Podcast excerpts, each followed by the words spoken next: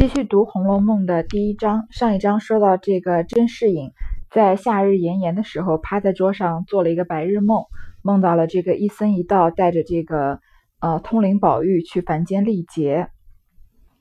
又见奶母正抱了英莲步来，士隐见女儿越发生的粉雕玉琢，乖觉可喜，便伸手接来，抱在怀内，逗她玩耍一回。这个奶妈抱了她的女儿甄英莲走过来，然后她那个甄士隐觉得自己的女儿长得越来越可爱了，就抱着她玩儿，逗她，又带至街前看那过会的热闹。方玉进来时，只见从那边来了一僧一道，那僧则赖头显脚，那道则跛足蓬头，疯疯癫癫，挥霍谈笑而至。他抱他抱着逗他女儿呢，就把就把他。带到街边上，看看路上人来来往往的，很热闹的样子。正准备走的时候，看到从远方来了，又是一个和尚，一个道士。但是跟他梦里那种仙风道骨的那一一僧一道不一样。那个和尚呢，和尚呢是癞痢头，脚上又长了癣；那个道士呢是跛足，头发又乱糟糟的。两个人看上去疯疯癫癫，一边走着一边笑着。所以在梦里的时候，那一僧一道说他们要来凡间历劫，也许他们在人世间的化身就不是，当然不能像他们在天上那样仙风道骨的样子，而是有一点有一点不堪的感觉。及至到了他门前，看见侍隐抱着英莲，那僧便大哭起来，又向侍隐道：“施主，你把这有命无运、累及爹娘之物抱在怀内作甚？”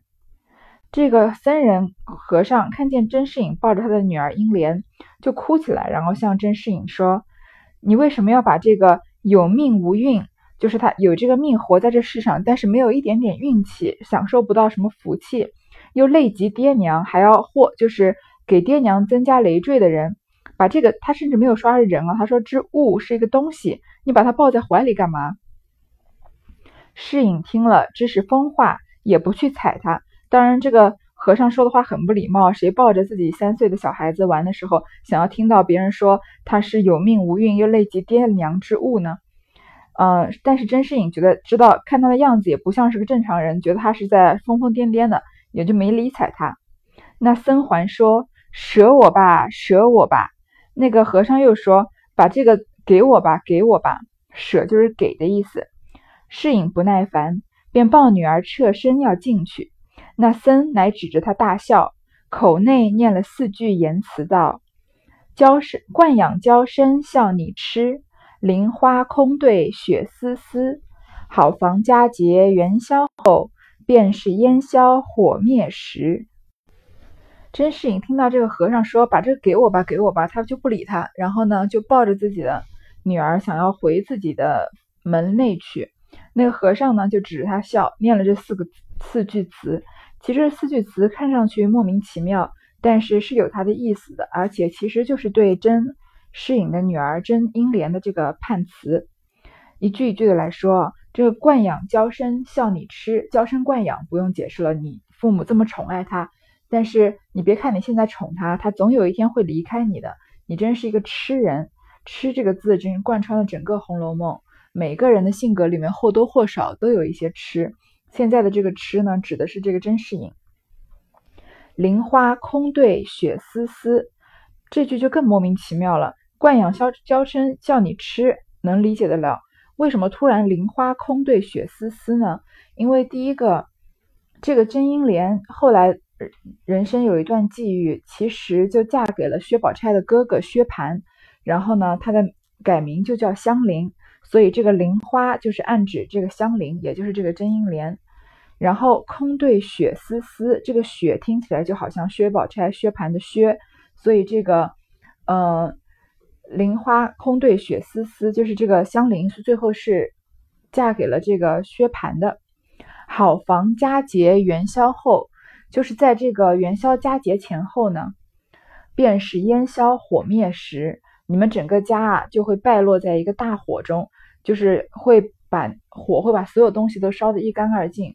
然后你的人生一切也就烟消云散了。这首诗听起来都不吉利。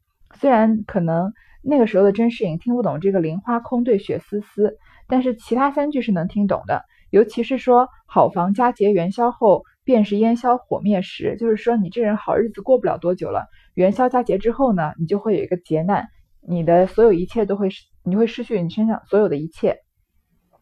士隐听得明白，心下犹豫，意欲问他们来历，只听道人说道：“你我不必同行，就此分手。”各干营生去了。三劫后，我在北邙山等你。会齐了，同往太虚幻境消耗。那僧道最妙，最妙。甄士隐听得听得懂这个和尚说了什么，然后就想要问他问他们的来历是什么。只见那个道士跟这个和尚说：“我们两个人不用一起走，我们从这儿呢就各走各的。然后我们历了三三重劫难以后呢，我去北邙山等你。”我们一起呢，到这个太虚幻境去消耗。还记得他们要下凡世历劫的时候，要到这个警幻仙子那里，就是在太虚幻境，在警幻仙子太太在太虚幻境嘛，在那里等于要排队要下世历劫，然后等到他们历完劫之后呢，还要再回到这个太虚幻境去消，把这个呃消耗，就说明我已经历完这个劫了。那个和尚说很好很好，说毕，二人一去，再不见个踪影了。世世隐心中此时自忖：这两人必有来历，该事一问，如今悔却晚也。说完呢，这两个人就再也找不到踪影了。因为就是一僧一道，他们是仙人嘛，他也就是那种来无影去无踪的。这个时候，甄士隐心里面就想，这两个人呢，肯定不是莫名其妙来的，他们一定是有来历的。本来呢，应该好好问一问，现在却后悔也晚了。这世隐正痴想，忽见隔壁葫芦庙内。寄居的一个穷儒，以贾姓贾名化，表字石飞，别号雨村者走了出来。正在甄士隐正在想的时候呢，还记得他隔壁是那个葫芦庙吗？那个很小的庙，在里面住着一个穷儒。穷当然就是没有钱了，儒就是又有文化。这个人又穷又有文化。然后呢，他姓贾，叫贾化，还有个字是石飞，别号雨村，那就是贾雨村了。可见这个一真一假是住在隔壁的。甄士隐是中产阶级家庭，而贾雨村呢，只是那个时候只是一个穷儒，然后就寄居在葫芦庙里，甚至就没有住的地方，就在庙里面安身。然后他走出来，这贾雨村原系湖州人士，原是诗书仕宦之族，因他生于末世，父母祖宗根基已尽，人口衰丧，只剩得他一生一口，在家乡无益。因进京求取功名，再整基业。这个贾雨村呢是湖州人，湖州具体在哪儿我也不知道。不过因为《红楼梦》也不太地名也是写的乱七八糟，所以我也不想去这个追根究底了。他们家呢原来是书香门第，又是当官的，是仕宦之族之族。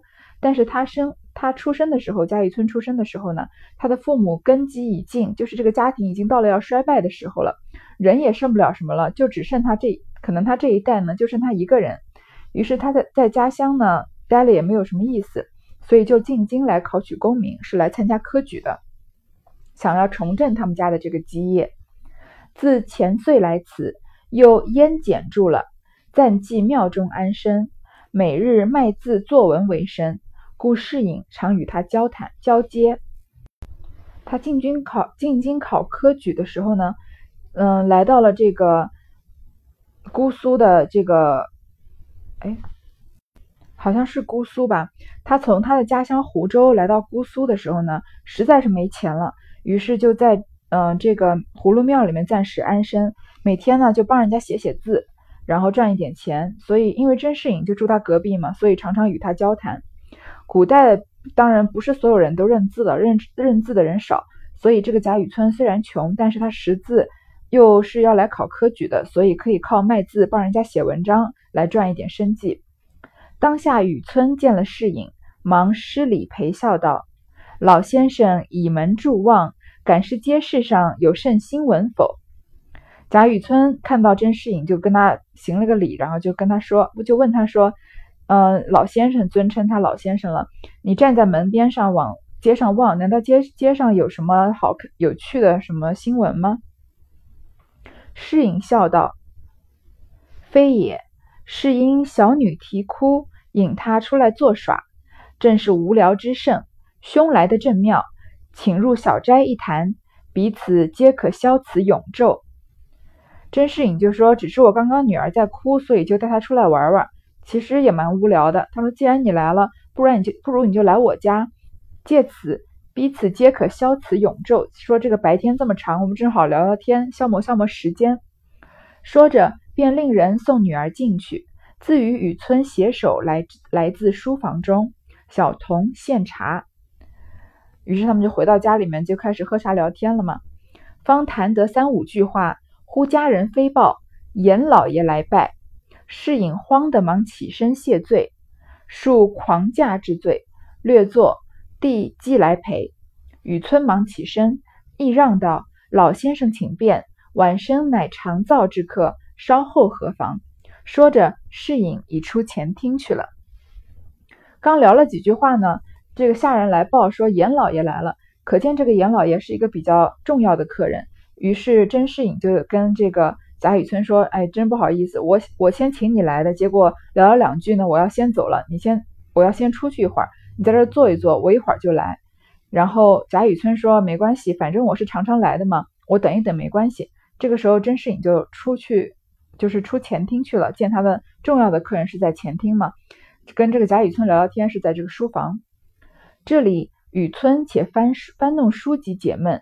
忽听得窗外有女子嗽声，雨村遂起身往窗外一看，原来是个丫鬟在那里携花，生得仪容不俗，眉目清明，虽无十分姿色，却亦有动人之处。雨村不觉得看呆了。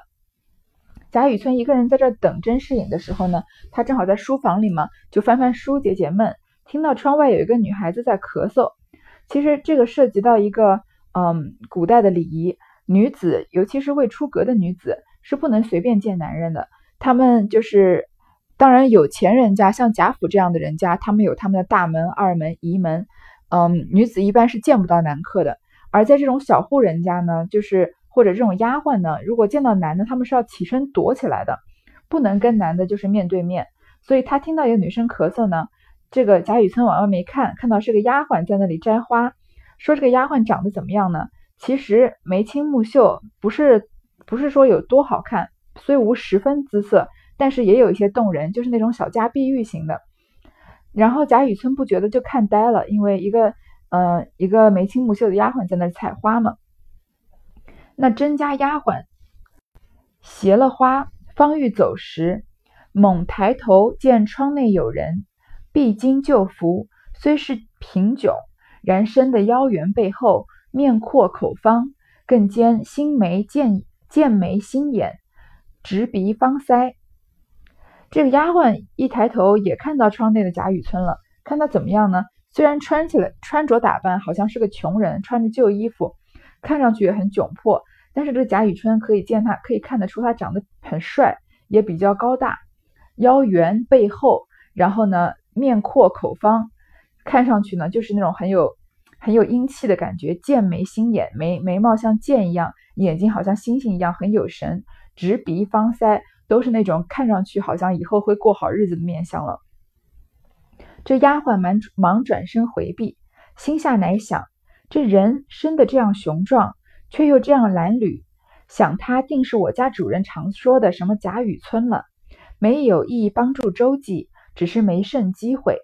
我家并无这样贫窘就亲友，想定是此人无疑了。怪道又说他非必他必非久困之人。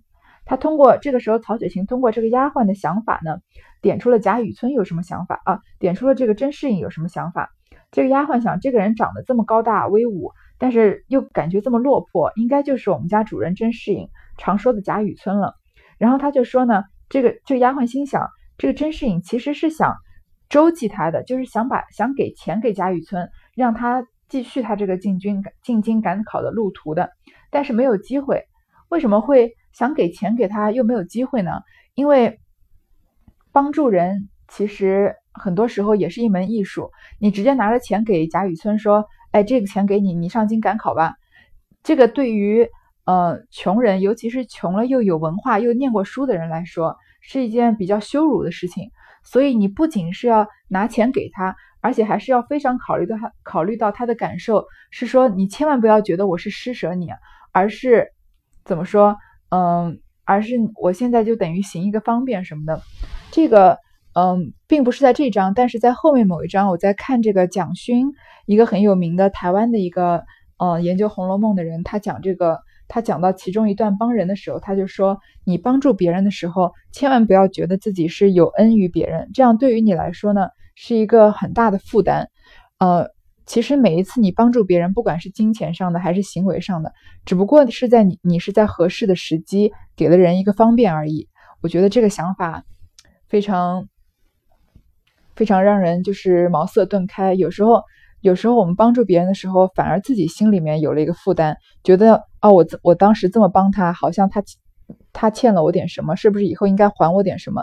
其实你心里想，只是在合适的时候、合适的地方给人一个方便而已。那个时候你有吗？他没有，所以这个甄士隐呢，其实是想帮这个贾雨村，但是他又很顾及他的感受，可见这个甄士隐是一个真的是一个很善良的人。然后这个丫鬟就觉得，那这个人肯定就是那个贾雨村了。如此想来。不免又回头两次，想起来呢，不免又回头看了这个贾雨村两次。其实这个这句话写起来很平淡无奇，但是跟在那个时候的背景下，女人看了男人就是要躲的。这个丫鬟呢，虽然她转身回避了，就是背对着他，但是又回头看了他两次，这个就大有深意。其实，在当时呢，是一是一种非常大胆的行为。如果这个发生在大家像贾府这样的人家，被人看到了，肯定是要骂他的。但是因为是甄士隐家是中产阶级嘛，没那么有钱，所以这个丫鬟回头看两次呢，就没有没有第三者目击到。雨村见他回了头，便自为这女子心中有意于他，更狂喜不尽，自谓此女子必是个巨眼英雄，风尘中之知己也。你看他这回这两次头，贾雨村心里面已经脑补出一部电视剧来了吧？他一看他回头就觉得哇，这个女孩子肯定是喜欢我。一看他喜欢我呢，因为她是一个穷酸潦倒的书生嘛。一想说哇，这个女孩真是慧眼识英雄，能在这我在这个在我这个落魄潦倒的时候，一眼就看得出来我是个将来有出息的人。其实贾雨村也是想多了啊。一时小童进来，雨村打听的前面留饭不可久待，遂从夹道中自便出门去了。侍影待客既散。知雨村自便，也不去再邀。他等了一会儿之后呢，听到前面这个门童说：“呃，这个之前拜访的这个严老爷要留下来吃饭。”于是贾雨村呢就从夹道，就从等于是小门出去了。甄士隐呢招待完这个严老爷之后，知道贾雨村自己回去之后，也没有再去邀请他。一日早又中秋佳节，士隐家宴已毕，人又另聚一席于书房。却自己步月至庙中来邀雨村，然后在中秋佳节的时候，这个甄士隐呢，嗯，他家里面就是中秋节的晚饭吃完了，然后他又在厨房，又在书房开了一个一小桌吃的，自己来到这个葫芦庙里面再邀请这个贾雨村。原来雨村自那日见了甄家之婢，曾回顾他两次，自以为是个知己，便时刻放在心上。你看都过了多久了？这个丫鬟回头看了他两眼，这个贾雨村还记得，觉得这个丫鬟是他这辈子的知己了，就一直放把这个丫鬟心里面想着他。今又正值中秋，不免对月有怀，因而口占五言一律吟吟云。又是中秋嘛，然后你知道古人的很多思绪啊，都是跟月亮有关的。中秋节是满月的时候，他突然就有感而发，然后就吟了一首诗。未卜三生愿，平添一段愁。梦来时敛额，行去几回头。自顾风前影，谁堪月下愁？禅光如有意，先上玉人楼。这首诗写的其实还是非常美的。虽然贾雨村在我眼里不是什么好人，但他确实是一个有才华的人。即使在他穷酸潦倒的时候呢，心里面想到那个回头看了他两次的丫鬟。随口对着月亮就能吟吟出这样一段一句话，尤其是最后两句非常的美啊。首先他说未卜三生愿，平添一段愁。说三生嘛，就是佛教里面有这个三生三世，嗯，一这个前段时间有一部很有名的网络小说也改成电视剧，也叫《三生三世十里桃花》。然后佛教就是觉得过去、现在、未来有三生可以转世。他说：“我暂时，我现在还不知道我这个三生三世的愿望能不能实现，所以呢，我心里面就平添了、增添了一段烦恼。就是说他这个丫鬟嘛，丫鬟回头看了他两句，觉得他觉得丫鬟是他的知己，就觉得想要跟他有三生三世的缘分了。但是还不知道这个缘分能不能实现，因为自己穷嘛。闷来时脸额。”行去几回头，就说我这个难受的，我心情不好的时候呢，我就皱着眉头，然后呢，有一种很苦闷的样子。这个行去几回头，就是在描写当时这个丫鬟回头看了他两眼嘛，就不免又回头看了一两次。自顾风前影，谁堪月下愁？也是，嗯，对于自己现状的一种哀叹，就说看我现在自己这一副倒霉的样子。谁能觉得我哪我哪配找这个对象呢？谁堪这个愁字，就是澄清的意意思。他说：“我看我现在这个人风前影嘛，就是我现在一个人形影相吊，孤单一个人。嗯，然后功名又没有成，哪配谁堪？怎么配在？就像月老有月老帮我这个找一个找伴呢？然后最后这美最美的这句：禅光如有意。”先上玉人楼，禅光呢就是月光，因为古代传说中月亮中间有这个蟾蜍有癞蛤蟆，所以有时候会以禅光指代月光。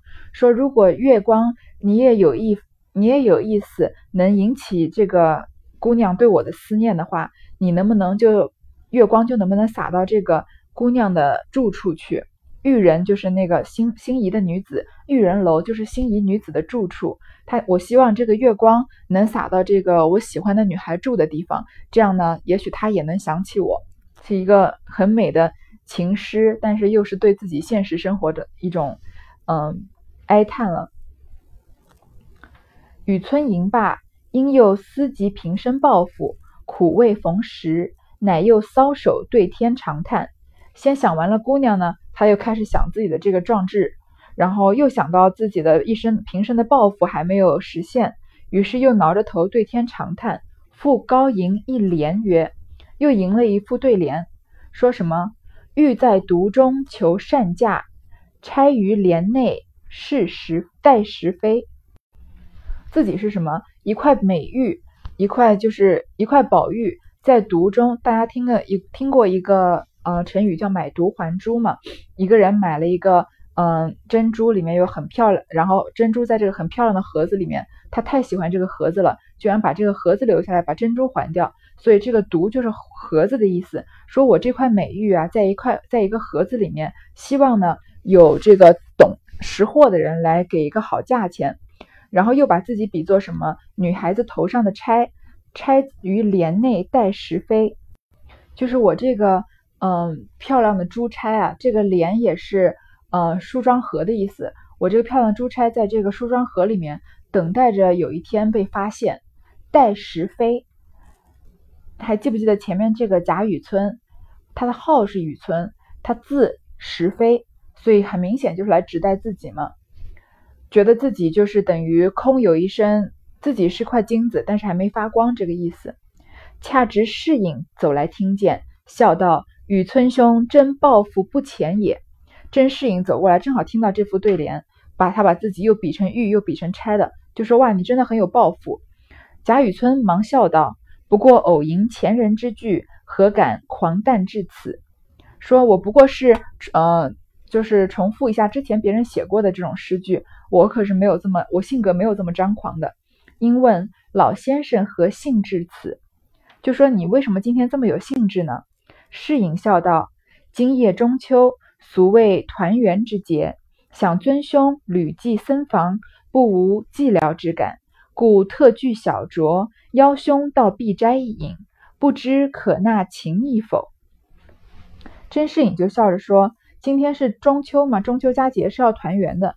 然后我就想到这个兄台你啊，在这个狐狸庙里面寄宿，一定觉得很寂寞。”所以就拥就邀请你到我的这个书房里来喝一喝，喝一杯酒。不知道可纳情意否？这个情是芹菜的情。我当时读的时候也很奇怪，什么叫情意啊？